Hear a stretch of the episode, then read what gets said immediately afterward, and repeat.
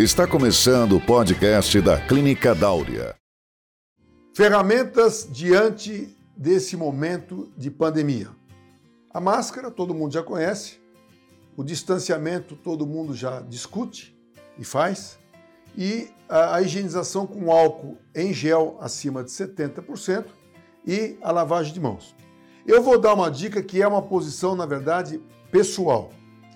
Eu, entre o álcool em gel e a lavagem de mãos bem feitas, a lavagem bem feita, é, eu opto pela lavagem de mãos, se eu puder fazê-la. Então, diante do álcool em gel e uma pia do meu lado com, com, com detergente para eu lavar a mão, eu prefiro a lavagem de mãos. Por que, que eu prefiro a lavagem de mãos? Porque o álcool em gel é muito bom, higieniza bem, mas ele deve ser reservado para aqueles momentos onde você não tem a água do lado e o detergente do lado. Porque, quer queira, quer não, é álcool que você está atritando sobre as mãos. Existe sim uma absorção desse álcool no, no, no, no nosso corpo. Se eu puder reduzir essa exposição, eu opto pela lavagem de mãos. Porque o álcool em gel ele é muito bom, mas ele é, é, quimicamente é uma substância que pode eventualmente até competir com alguns hormônios quando a gente faz lavagem de mão, quando a gente usa o álcool em gel para higienizar as mãos. E, mas temos que usar, porque são ferramentas que temos nesse momento.